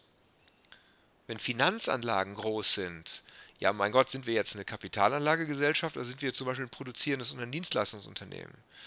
Klar, bei einer Banken sind die Finanzanlagen natürlich hoch, ist klar, aber über Banken, naja, sprechen wir jetzt hier an dieser Stelle nicht. Sie merken also, wie viel Vermögen. Linke Seite der Bilanz. Jetzt zur rechten Seite der Bilanz. Wie ist das Vermögen finanziert? Ähm, da steht das Eigenkapital, da stehen Rückstellungen und also verzinsliche Verbindlichkeiten. Fremdkapital sagt man übrigens zu Rückstellungen und verzinslichen Verbindlichkeiten oder auch nicht, also insgesamt Verbindlichkeiten. Ähm, also die sind ja meistens verzinslich, nicht alle, aber meistens. Ähm, deshalb spreche ich von Eigenkapital, Rückstellung und Verbindlichkeiten. Eigenkapital, gut, ist Eigenkapital von Eigentümer, was will der, soll mehr werden, ist klar. Und wie wird es mehr? Durch unternehmerisches Handeln und das steht in der Gewinn- und Verlustrechnung, soll mehr werden, ist klar. Wir gehen mal zu den verzinslichen Verbindlichkeiten, das sind Kredite von der Bank oder vom Fremdkapitalmarkt oder auch Lieferantenverbindlichkeiten. Die sind übrigens nicht verzinslich, denn sie bezahlen dem Lieferanten nicht mehr, egal ob sie ihn jetzt oder später bezahlen, für, das, für den Kram, den er, den er ihnen geliefert hat. Und damit sind die Lieferantenverbindlichkeiten nicht verzinslich. Tolle Sache.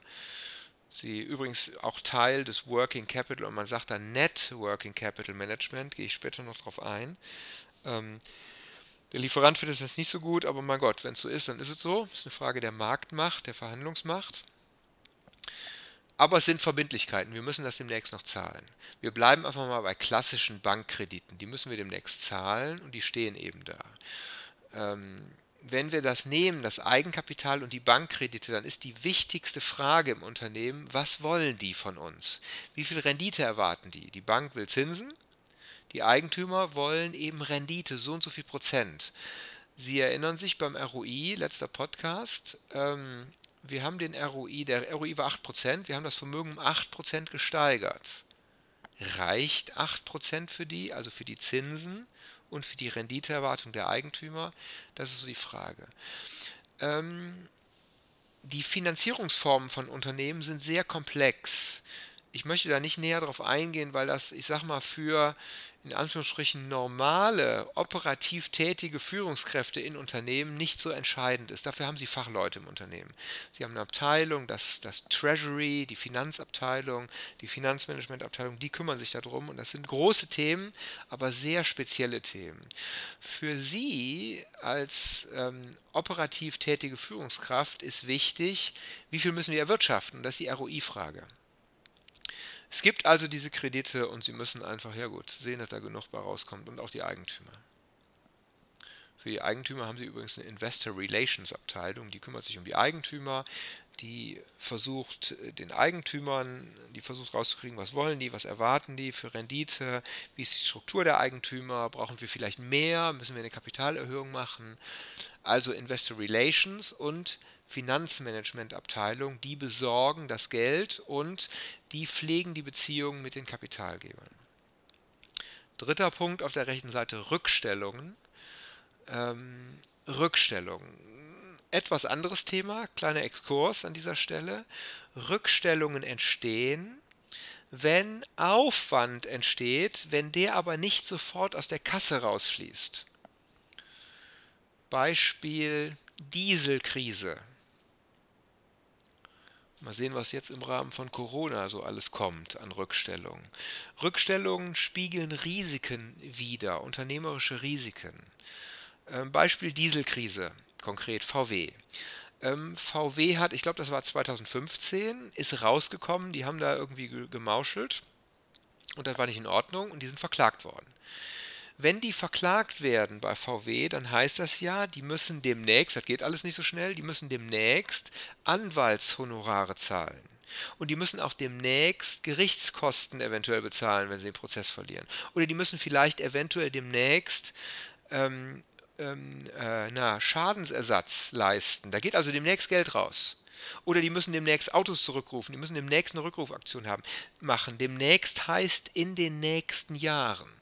Der Aufwand dafür, und das ist eine wichtige gesetzliche Anforderung des, des, des Rechnungswesen, äh, der Rechnungswesengesetzgebung, wenn der Grund für eine Vermögensminderung heute ist, dann muss das heute als Vermögensverringerung, sprich als Aufwand, verbucht werden.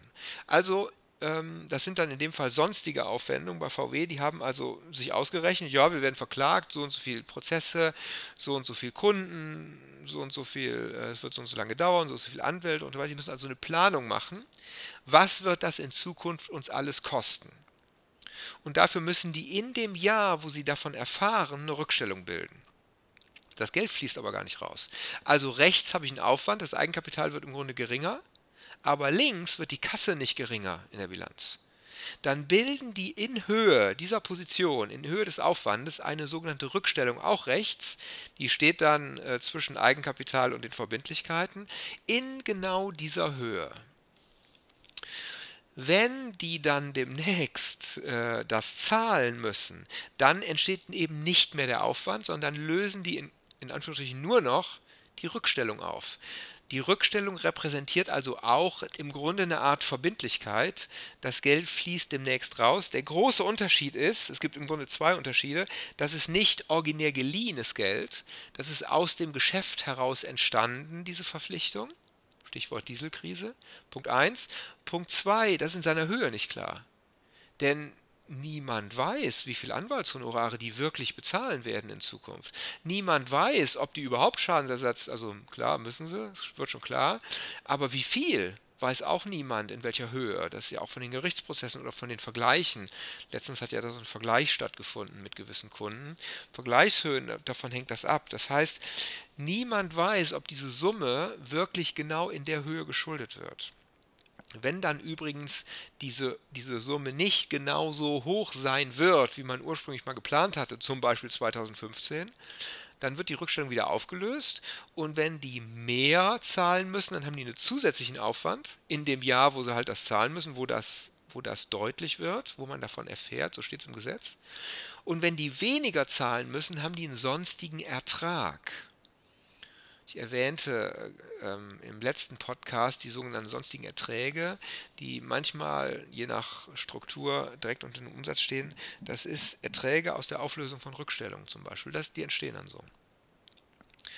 Zweites großes Beispiel ähm, sind äh, Pensionsrückstellungen. Äh, Pensionsrückstellung bedeutet, wir haben jetzt einen Aufwand, also nicht wir, sondern das Unternehmen hat jetzt einen Aufwand für eine Pension, die es dem Mitarbeiter irgendwann auszahlt. Wir bilden dafür eine Pensionsrückstellung. Das ist Aufwand jetzt, aber das Geld fließt erst raus, wenn der Mitarbeiter in Rente geht. Wir wissen nicht, wie lange das dauert. Wir wissen nicht, wie hoch die Rente sein wird. Wir wissen auch nicht, wie lange der Mitarbeiter leben wird, wie lange der Rente beziehen wird. Insofern auch eben nur eine Planung, aber die Pensionsrückstellung ist da. Übrigens, diese Pensionsrückstellungen sind gesetzlich sehr stark abgesichert, um die Rentenansprüche der Mitarbeiter stark abzusichern. Und diese Pensionsrückstellungen sind große Risiken in den Bilanzen vieler Unternehmen. Manchmal lesen Sie das in der Presse, jetzt zuletzt. Ähm, ähm, ThyssenKrupp hat ja oder möchte jetzt die Elevator-Sparte, die Aufzugssparte, also die Unternehmenssparte für die Aufzüge, Entschuldigung, verkaufen. Und ähm, etwas, was dann im Hintergrund ganz stark diskutiert wird, ist, wie mit diesen Pensionszusagen umgegangen wird. Das steht dann immer nur als ein so eine Bemerkung in der Zeitung. Das ist sehr diffizil, sehr speziell. Der Käufer möchte das im Grunde nicht mitkaufen. Der möchte diese zukünftigen Verpflichtungen nicht mitkaufen, weil da hat er ja nichts von. Ähm, da ist nur irgendwann Cashflow, der rausfließt, operativer Cashflow, was aber überhaupt nichts bringt unternehmerisch. Ähm, und das ist umso, umso eklatanter, ein umso größeres Thema, je älter die Belegschaft durchschnittlich ist. Großes Thema für gerade sehr viele deutsche Unternehmen, die ähm, traditionell früher große oder viele, sagen wir mal, Pensionszusagen gemacht haben. Und das fällt denen jetzt cashflow-mäßig auf die Füße. Eben zum Beispiel ThyssenKrupp oder die Lufthansa oder Bayer oder auch die Automobilhersteller VW zum Beispiel. Rückstellung. Das war die rechte Seite der Bilanz. Ähm, Eigenkapital. Übrigens, das habe ich noch vergessen. Ähm, ich habe gar keine Kennzahl genannt. Die Eigenkapitalquote ist eine wichtige Kennzahl. Wie viel Prozent des gesamten Kapitals ist Eigenkapital? Das ist wie bei uns privat. Wenn wir ein Haus bei der Bank finanzieren wollen, wie viel finanzieren wir selbst, wie viel finanziert die Bank, wie hoch ist die Eigenkapitalquote? Demgegenüber kann man eine Fremdkapitalquote könnte man definieren. Also die Eigenkapitalquote ist auf dem deutschen Kapitalmarkt sehr wichtig für Banken, sehr wichtig fürs Rating bei Banken. Auf dem internationalen Kapitalmarkt gibt es eine andere Kennzahl, das sind die Finanzverbindlichkeiten so ein Begriff, also nur die wirklich verzinslichen Verbindlichkeiten, die man irgendwo aufgenommen hat und die man wirklich wieder zurückzahlen muss, die Finanzverbindlichkeiten, manchmal noch korrigiert um den Kassenbestand, dann heißen die Nettofinanzverbindlichkeiten in Relation zum operativen Cashflow. Sogenannte Tilgungsdauer oder auch, genau, Tilgungsdauer. Ähm, manchmal wird der operative Cashflow auch, ist das der EBITDA, auf den werde ich noch eingehen, das ist eine Art operativer Cashflow. Ähm, also Finanzverbindlichkeiten oder Nettofinanzverbindlichkeiten durch EBITDA als Tilgungsdauer. Auch so eine Kennzahl. Auch eine Kennzahl Gearing, Financial Gearing. Die Finanzverbindlichkeiten oder Nettofinanzverbindlichkeiten in Relation zum Eigenkapital. Ähm, das ist am internationalen Kapitalmarkt sehr üblich. Die internationalen Ratinggesellschaften, für die ist das äh, auch eine wichtige Kennzahl. Beispielsweise gibt es die Forderung, dass die Nettofinanzverbindlichkeiten geringer sein sollten als das Eigenkapital. Ähm, ja, das, da müsste man jetzt in die Tiefe gehen, müsste man vergleichen, müsste man genauer analysieren. Das grob ein paar Kennzahlen zur Bilanz. Ja, ich hoffe, ich konnte nochmal deutlich machen, dass die BWL nicht so kompliziert ist, wie Sie vielleicht denken und ich den Nebel etwas lichten konnte. Kontaktieren Sie mich, wenn Sie mehr von der BWL kennenlernen möchten. Sie finden mich im Internet bert-erlen.de oder Sie googeln mich einfach auf Xing und LinkedIn. Ich freue mich über den Kontakt. Und jetzt danke ich Ihnen sehr herzlich für Ihre Aufmerksamkeit und sage bis zum nächsten Mal. Dann geht es um den dritten Teil einer Jahresabschlussanalyse, nämlich die Cashflow-Rechnung. Vielen Dank und bis dahin. Alles Gute für Sie. Bleiben Sie gesund. Genau. Hallo, hier ist Bert Erlen und ich möchte Ihnen die BWL erklären. Heute geht es um den dritten Teil der Jahresabschlussanalyse. Dritter Teil. Es sollten gar nicht drei werden, aber sorry, es gibt, mein Gott, so viele Informationen darum herum und ähm, deshalb wurden es drei Teile. Das heute, das wird ein bisschen kürzer, weil da jetzt nicht mehr so viel zu sagen ist, aber das heißt nicht, dass es nicht immens wichtig ist, die Kapitalflussrechnung. Die Kapitalflussrechnung ist wichtiger geworden, eigentlich nach der Finanzkrise. Ähm, in der Finanzkrise haben die Banken plötzlich dicht gemacht. Äh, das war ja ungefähr vor zehn Jahren. Es gab plötzlich eine Kreditklemme äh, weil die Banken äh, sehr stark plötzlich in ihrem eigenen Handeln sozusagen verunsichert waren und auch pleite gegangen sind. Die mussten ja auch vom Staat gerettet werden teilweise und so weiter. Die Banken sind unheimlich wichtig für die Kreditversorgung der Wirtschaft, denn Unternehmen brauchen ja, müssen sich ja Geld leihen, um investieren zu können, um eben sozusagen große Sachen an den Start bringen zu können. Stichwort Business Case, einer der ersten Podcasts.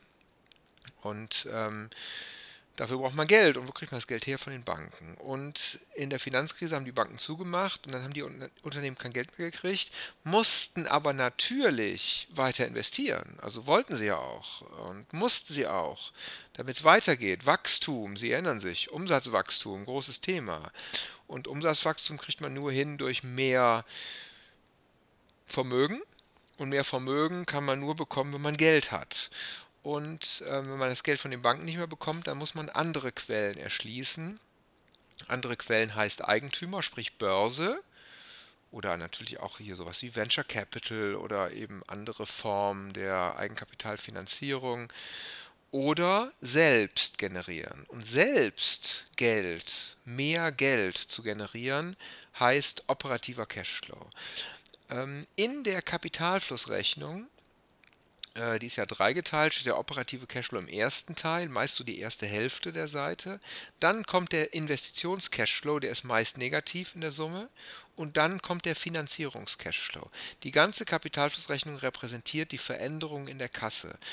Sprich, was in die Kasse operativ reinfließt oder best, der bessere Begriff wäre aus betrieblicher Tätigkeit oder manchmal heißt er auch aus laufender Geschäftstätigkeit der Cashflow. Was da reinfließt, ist die Summe des operativen Cashflows. Ähm, aus meiner kleinen Anmoderation jetzt ist schon erkennbar gewesen, wofür man den braucht, nämlich für Investitionen. Und wenn wir, wenn wir vom operativen Cashflow den Investitions-Cashflow abziehen, haben wir den Free Cashflow. Der Investitions-Cashflow ist ja in aller Regel negativ. Der, also Punkt 1, der operative Cashflow ist in aller Regel positiv, sollte er sein. Mal sehen jetzt in der Finanzkrise. Ähm, wie gesagt, werden wir ja im April, Mai die ersten Quartalsabschlüsse von großen Unternehmen sehen, die äh, beeinflusst sind von dieser Krise, von diesem wirtschaftlichen Niedergang. Und der wirtschaftliche Niedergang wird insbesondere bedeuten hohe Umsatzeinbußen. Und hohe Umsatzeinbußen heißt weniger Geld im operativen Cashflow. natürlich auch, wirkt sich auf Forderungen aus, hatte ich ja letztes Mal im letzten Podcast kurz erwähnt. Der Umsatz führt nicht direkt zu Einzahlungen, wenn wir Forderungen gegenüber Kunden haben, aber tendenziell heißt das operativer Cashflow. Und der wird einbrechen. Dann ist der negativ. Das ist also das ist ein No-Go. Also negativer Cashflow ist ein No-Go, denn negativer operativer, also negativer operativer Cashflow ist ein No-Go, denn das bedeutet ja, dass man nichts Ganz im Gegenteil, dass man sogar noch weniger Geld in der Kasse hat als vorher. Und das will man natürlich nicht. Die Kasse soll natürlich immer, soll mehr werden. Klar, wir investieren was auch, aber aus betrieblicher Tätigkeit soll die Kasse mehr werden. Operativer Cashflow positiv. Investitions-Cashflow in aller Regel negativ, weil wir geben ja Geld aus dafür, dass wir etwas investieren, dass wir in eine Maschine investieren, in Gebäude, in Werk, auch in immaterielle äh, Vermögenswerte, in selbst erstellte, vielleicht selbst erstellte immaterielle Vermögenswerte. Wir kaufen vielleicht ein Tochterunternehmen, Stichwort Goodwill, Rechte, Patente, Lizenzen, was auch immer. Wir kaufen Sachen und dafür geben wir Geld aus. Manchmal verkaufen wir sowas auch wenn wir eine Maschine, das hatte ich schon unter dem Stichwort sonstiger äh, Ertrag erwähnt, sowohl in der G&V als auch ähm, bei den Sachanlagen, wenn wir eine Maschine verkaufen, die mit, keine Ahnung, mit 500 in der Bilanz steht, wir verkaufen die für 600, dann haben wir einen sonstigen Ertrag von 600, äh, also nebenbei bemerkt, aber sprich, da kommen aus Investitionstätigkeit 600 in die Kasse rein, dann ist der Investitionscashflow positiv, aber in aller Regel ist der negativ. Soll er ja sein, weil wir haben ja investiert. Die Summe aus operativem Cashflow, hoffentlich positiv, minus, hoffentlich negativ, Finanz äh, Investitionscashflow ist der sogenannte Free Cashflow. Und das ist eine ganz, ganz entscheidende Kennzahl. Der Free Cashflow, der spielt eine große Rolle im Business Case. Sie erinnern sich möglicherweise. Der Free Cashflow sollte positiv sein, wenn wir nicht gerade ein Start-up sind. Wenn wir nicht gerade neu am Markt sind. Ähm, wenn wir gerade neu sind, dann haben wir uns ja gerade von irgendwem außen neues Geld besorgt, sprich von Kapitalgebern, sprich von Eigentümern oder ähm, Banken zum Beispiel. Dann sind wir ähm, Business Case mäßig gesprochen noch im Loch. Und dann sollten wir aber viel dafür tun, dass der Free Cashflow positiv wird, sprich, dass der operative Cashflow langsam immer positiver wird, als die Investitionen sind. Ist ja klar. Übrigens, ähm, vor ein paar Tagen war ein Bericht in den Nachrichten über eine kleine Firma im Kreis Heinsberg. Heinsberg, der Nukleus der Corona-Krise in Deutschland die ähm, ein junges, aufstrebendes Start-up, ein aufstrebendes Unternehmen, die denen jetzt Aufträge wegbrechen. Und die brechen, den, ich weiß gar nicht mehr, was, die, was das Produkt jetzt war, denen brechen Aufträge nicht weg, weil die Kunden das Produkt nicht wollen. Das wurde dort beschrieben, sondern denen brechen Aufträge weg, weil man mit denen nicht mehr zusammenarbeiten will, weil die aus dem Kreis Heinsberg sind. Obwohl es dort keine Corona-Fälle gab. Naja, und wozu wird das führen? Dass der operative Cashflow einbricht und dass deshalb der Free Cashflow noch negativer wird, weil die Oper wahrscheinlich ist er noch negativ, das wurde da jetzt nicht thematisiert, aber kann ich mir denken bei einem Startup. Und die operativen Cashflows reichen noch lange nicht und werden dann noch weniger reichen, um die Investitionen zu decken. Und dieses Ergebnis, wie gesagt, Free Cashflow. Und um es nochmal zu sagen, der Free Cashflow ist diese Cashflow-Kurve im Business Case. Wir hauen erst Geld raus, viel Investitionen und versuchen dann, das wieder reinzuholen. Und der Free Cashflow ist unser Prüfkriterium. In diesem Sinne sind diese beiden Zahlen, operativer Cashflow und Free Cashflow, sehr wichtig, nicht um die genaue Performance des Unternehmens zu betrachten. Das machen wir ja in der Gewinn- und Verlustrechnung. Das ist exakter, weil es da um die gesamte Vermögensveränderung geht. Aber der operative Cashflow und der Free Cashflow sind wichtig, um eben die, also eben die Cash, die Geld, die Bargeld-Performance zu messen. Und letztlich läuft ja die unternehmerische Tätigkeit auf einen Geldkreislauf hinaus. Die Gewinn- und Verlustrechnung ist ja immer nur so eine Art Zwischenstandsmeldung. Letztlich muss da mehr Geld, nicht nur mehr Wert, sondern mehr Geld erwirtschaftet werden. Äh, und das messen wir am operativen Cashflow, also ob wir da auf einem guten Weg sind, messen wir am operativen Cashflow und eben am Free Cashflow. Damit indirekt auch an den Investitionen. Das ist eigentlich die wichtigste Kennzahl. Ähm, es gibt ja noch diesen dritten Cashflow, den Finanzierungscashflow, also operativ Investition, ganz unten Finanzierung. Und wenn der Free Cashflow positiv ist, dann ist ja Geld übrig nach Investitionen, um, ich sag's mal, denen das zurückzugeben, um Kredite zu tilgen beispielsweise, um den Eigentümern Dividende oder Gewinnausschüttung auszuzahlen. Ähm, und Unternehmen, das ist ja das ist genau wieder der Business Case, Unternehmen, die natürlich schon ein gewisses, ich sag mal, naja, schon lange da sind, sozusagen Investitionen haben sich bereits ausgezahlt, da soll natürlich geerntet werden. Da wollen die Kapitalgeber ernten. Auch das war mein Begriff beim Business Case. Und die ernten, also die ernten, oder wie soll ich sagen, wenn der Finanzierungscashflow negativ ist, dann bedeutet das, dass das Unternehmen an die Kapitalgeber mehr Geld zurückzahlt, als es rein. Das ist dort gibt es immer positive und negative Zahlungsflüsse, weil Unternehmen natürlich eigentlich laufend Kredite tilgen, wieder, wieder neue aufnehmen, weil Dividenden bezahlt werden, Gewinnausschüttung, vielleicht wird eine Kapitalerhöhung gemacht, also es ist ständig raus und rein. Wenn unterm Strich der Finanzierungscashflow negativ ist, dann ernten die Geldgeber. Ähm, und das ist sehr, sehr wichtig ähm, und wir können es am Business Case erkennen, für Sie, wenn Sie operative Führungskraft im Unternehmen sind, also sich mehr mit der operativen Seite der unternehmerischen Tätigkeit beschäftigen, also mit, mit der Mehrwertgenerierung und nicht so sehr mit, dem, mit den Relationen zu den Finanzgebern, dann ist das für Sie gar nicht so entscheidend. Für Sie ist entscheidend, generieren wir genug operativen Cashflow und ist der Free Cashflow positiv. Insbesondere Innerhalb des Unternehmens generieren wir genug operativen Cashflow. Das ist natürlich eine Eurozahl, das ist keine Prozentzahl. Sie können das zum Beispiel in Relation setzen zum Umsatz. Das ist so ähnlich wie die EBIT-Marge. Das ist der operative Cashflow. Jetzt fällt mir gerade gar nicht ein, wie die Kennzahl reicht, heißt. Doch die Cashflow-Marge, genau, sorry. Die Cashflow-Marge, eben in Relation zum Umsatz, nicht die EBIT-Marge. EBIT-Marge ist ja die das, was prozentual vom Umsatz übrig bleibt, äh, bevor man Zinsen und Steuern zahlt. Die Cashflow-Marge ist das, was an operativem Cashflow vom Umsatz übrig bleibt. Das war es eigentlich zur Cashflow-Rechnung. Also jetzt mal ein kurzer Podcast. Ähm, ich möchte nochmal wiederholen, wie wichtig, wie entscheidend das ist. Ähm, auf den Kapitalmärkten wie gesagt, nicht so sehr unternehmensintern, aber das kommt ja bei Ihnen intern an. Sie kennen den Druck auf den Cashflow möglicherweise. Das hat übrigens viel mit Working Capital zu tun. Das hatte ich im letzten Podcast erwähnt.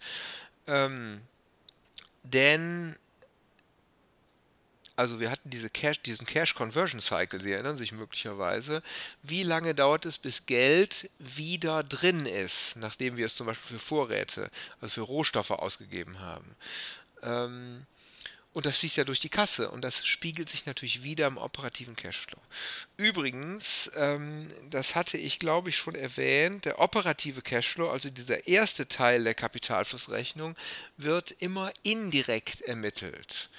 Das ist ein bisschen kompliziert äh, und auch gar nicht unmittelbar so nachvollziehbar. Es wird aber dennoch genau so gemacht. Der operative Cashflow wird nämlich ermittelt aus dem Ergebnis, zum Beispiel dem Ergebnis nach Steuern, auch manchmal aus dem Ergebnis Vorstand, und zwar aus der Gewinn- und Verlustrechnung. Also vereinfacht gesagt, aus dem Gewinn wird der ermittelt. Diese beiden Rechnungen, äh, die, der operative Cashflow und die Gewinn- und Verlustrechnung, spiegeln beide die unternehmerische Tätigkeit wieder, wie das Unternehmen, also die originäre unternehmerische Tätigkeit, unabhängig von dem Handeln mit den Kapitalgebern.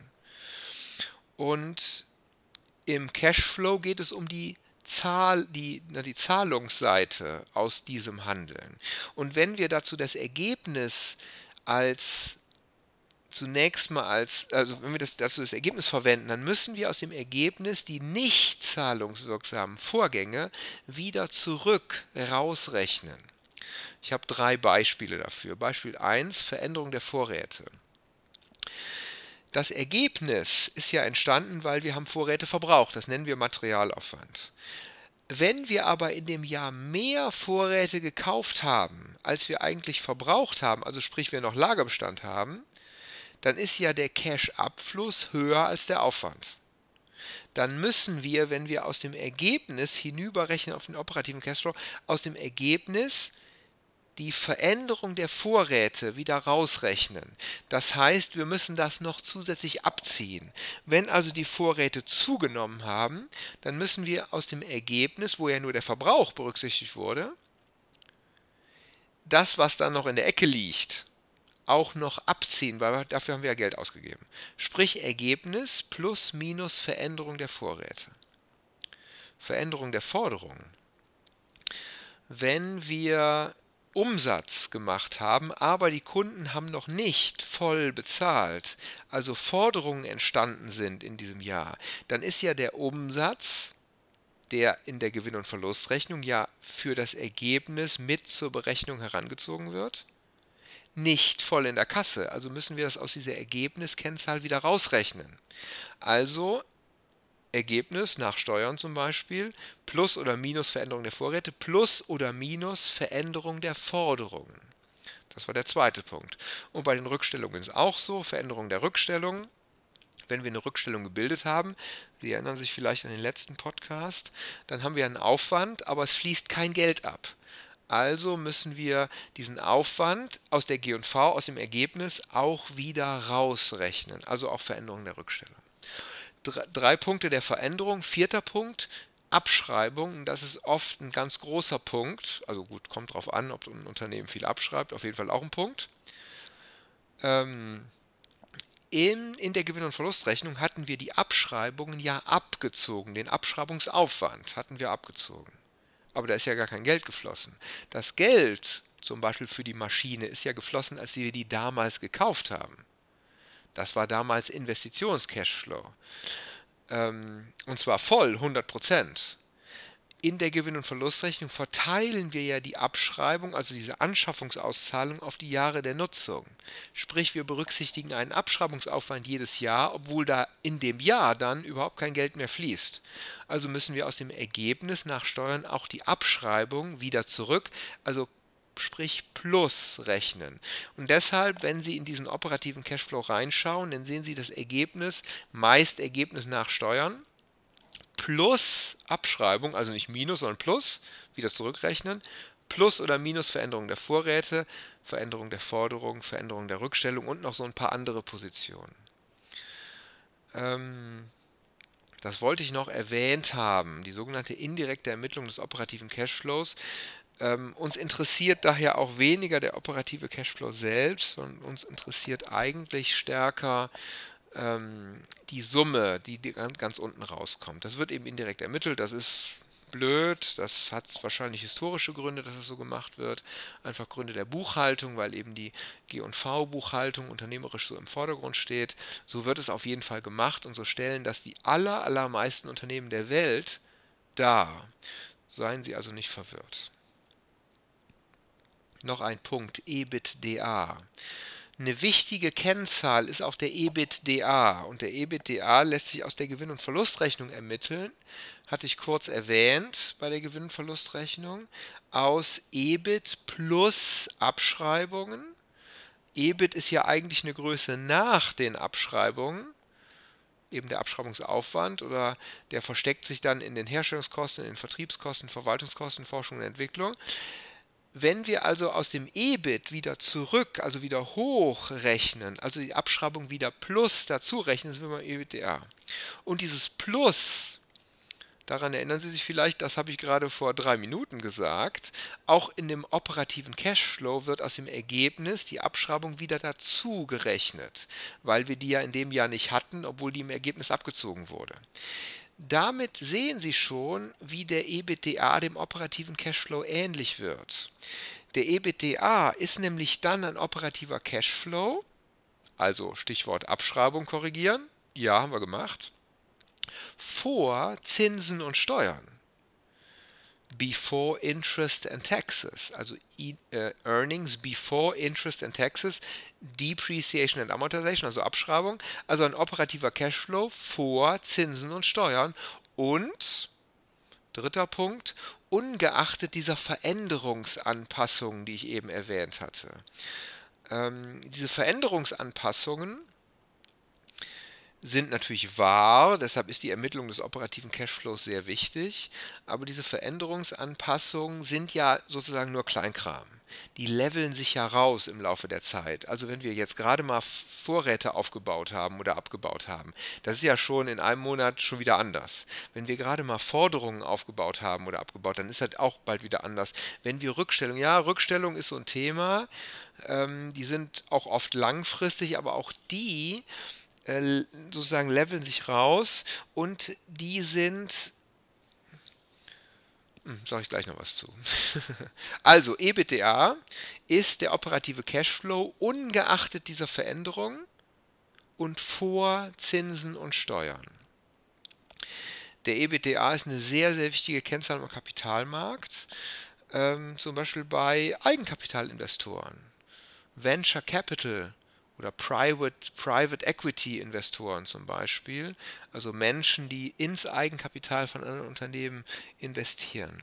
Dann ist das oft ein Kriterium, liebe Gründer, wir sind bereit, bereit in euer Unternehmen zu investieren, wenn ihr sicherstellt, dass ihr innerhalb der nächsten drei Jahre ein EBITDA von 5 Millionen Euro erwirtschaftet damit ist dann im Grunde der operative Cashflow gemeint und der ist natürlich für die Kapitalgeber wichtig, weil aus dem operativen Cashflow minus Investitionen, sprich Free Cashflow, generieren die ja ihre Rückflüsse.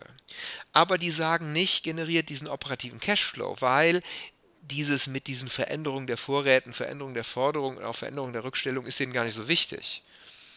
Und die wollen das natürlich vor Zinsen und Steuern. Sprich, die wollen wissen, wie viel operativen Cashflow, also technischen, angepassten operativen Cashflow, theoretischen operativen Cashflow, erwirtschaften die, um daraus ihre Kapitalgeber und, sprich, also in Klammern, auch die Steuern zu, zu bedienen. Und äh, in diesem Sinne ist der EBTA eine ganz, ganz entscheidende Kennzahl für Kapitalgeber, auch für Banken. Ich hatte eh, äh, im letzten Podcast kurz erwähnt, die sogenannte Tilgungsdauer, die im Bankenmarkt eine ganz wichtige Kennzahl ist. Ähm, wenn wir eine Relation erstellen zwischen den Finanzverbindlichkeiten, ich hatte erwähnt die Nettofinanzverbindlichkeiten, also noch abzüglich der Kasse, zwischen diesem EBTA, dann kann man aus der Relation erkennen, wie oft müsste der EBITDA eingesetzt werden, damit die Schulden voll getilgt wären. Und das ist ja im Grunde eine ganz einfache Relation, die auch bei uns privat bei Bankkrediten ja eine wichtige Rolle spielt. Unternehmen tilgen natürlich nicht alles aus dem EBITDA heraus, aber wenn die das tun würden, wie lange würde es dauern, bis der Kredit zurückbezahlt wäre, sogenannte Tilgungsdauer. Und diese Relation ist eine ganz, ganz wichtige Kennzahl zu der Frage, wie hoch sind Unternehmen verschuldet? Wie hoch in Relation zu ihrem operativen Cashflow sind Unternehmen verschuldet? Noch in anderen Worten, wie hoch in Relation dazu, wie viel Geld da regelmäßig reinkommt, sind die verschuldet. Und in dem Sinne ist auch das eine wichtige Kennzahl. Also im Grunde zwei große Themen, ähm, operativer Cashflow, Schrägstrich Free Cashflow und EBITDA, speziell eine Kennzahl für die Banken. Das war der Abschluss der Jahresabschlussanalyse. Sie merken, ich habe wenig über Zahlen, sondern viel über qualitative Zusammenhänge gesprochen. Ähm, ich habe ein Buch geschrieben, für das ich sehr gern werbe an dieser Stelle.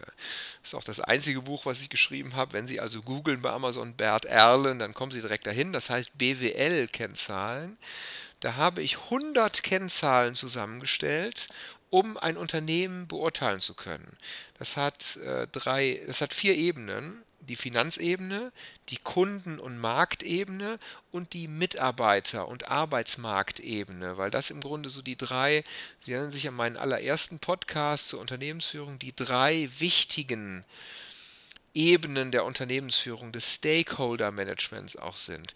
Die vierte Ebene in dem Buch ist noch äh, Prozessebene, weil in Unternehmen alles in Prozessen läuft. Es geht also um Kennzahlen, um Finanzkennzahlen, um Kunden- und Marktkennzahlen, um Mitarbeiter- und Arbeitsmarktkennzahlen und um Prozesskennzahlen. Die Finanzkennzahlen nehmen den breitesten Raum ein. Da stehen jede Menge Kennzahlen drin, auch die EBIT-Marge, auch der ROI, natürlich die Umsatzsteigerung, auch ein paar Vermögenskennzahlen, ein paar, ähm, ein paar Kennzahlen auch zur Relation zwischen Vermögen und Finanzierung, auch die Eigenkapitalquote zum Beispiel, die Tilgungsdauer steht da drin, EBITDA, EBIT natürlich, EBIT-Marge und ähm, Free Cashflow, operativer Cashflow, Finanzierungscashflow und noch eine ganze Ecke mehr. Also schauen Sie gerne rein, ist nicht teuer, kostet glaube ich ungefähr 15 Euro.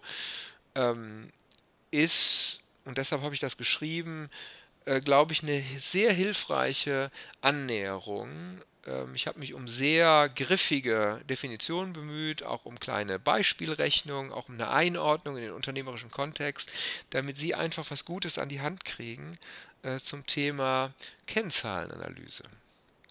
Mein kleines Buch. Ich bin ein bisschen stolz drauf. Ja.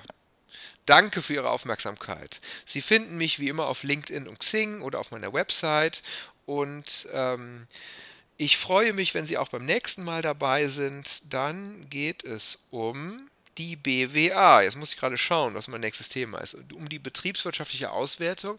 Die ist nicht für Großunternehmen interessant, die ist für kleine Unternehmen interessant, auch Freiberufler zum Beispiel, Leute, die vielleicht auch nur ganz alleine arbeiten. Aber für die ist die BWA wiederum ganz zentral. Und auf die werde ich im nächsten Podcast eingehen. Vielen Dank, bis dahin.